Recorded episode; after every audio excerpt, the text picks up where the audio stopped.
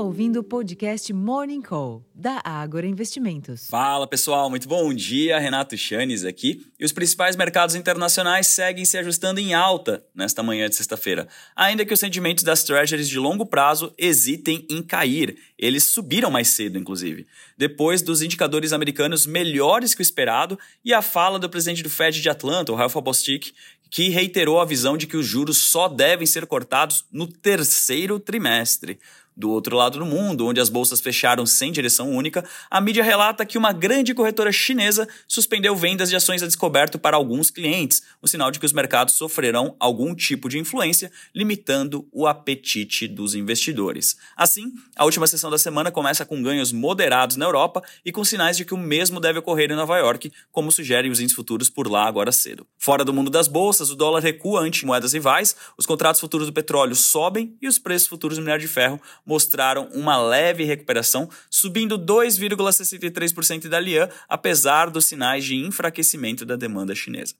A tendência externa, junto com a dinâmica entre as principais commodities, deveria ser suficiente para impulsionar os ativos locais hoje, mas as negociações em torno da medida provisória da reoneração da folha de pagamento seguem no radar e tiram um pouco do ímpeto local. A exemplo do que ocorreu na sessão passada, quando todo mundo subiu lá fora e a gente fechou na mínima do dia. Nesse sentido, ontem à noite, o ministro da Fazenda, Fernando Haddad, foi à residência oficial do presidente da Câmara, Arthur Lira, do PP do Alagoas, para tratar do texto, embora sem grandes novidades palpáveis nesse momento. Em termos de agenda aqui no Brasil, destaque para o IBCBR de novembro, às 9 horas da manhã, além da segunda prévia do GPM de janeiro, logo cedo às 8. Entre os eventos, os diretores do Banco Central, Diogo Guilhem, de Política Econômica, o Paulo Piquet, de Assuntos Internacionais em Gestão de Riscos Corporativos, e Renato Dias Gomes, de Organização de Sistema Financeiro e Resolução, fazem quatro rodadas de reuniões com economistas do mercado ao longo do dia.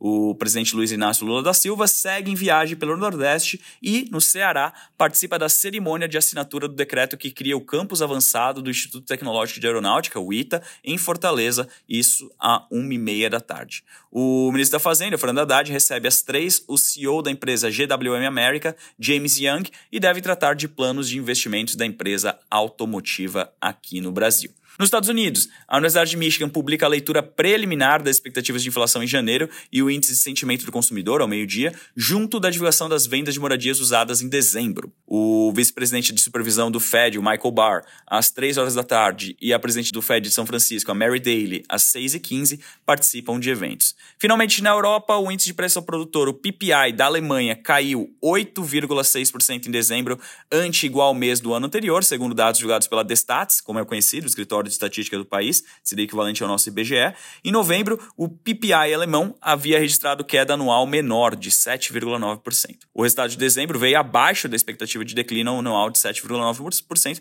mostrando que a inflação segue reduzindo bastante por lá. Na comparação mensal, o PPI da Alemanha recuou 1,2% em dezembro. Ainda na Europa, mas fora da zona do euro, as vendas no varejo do Reino Unido caíram 3,2% em dezembro ante novembro de 2023, segundo dados publicados pela ONS, também como é conhecido o órgão de estatísticas do país, ficando abaixo da expectativa de queda de 1,1%.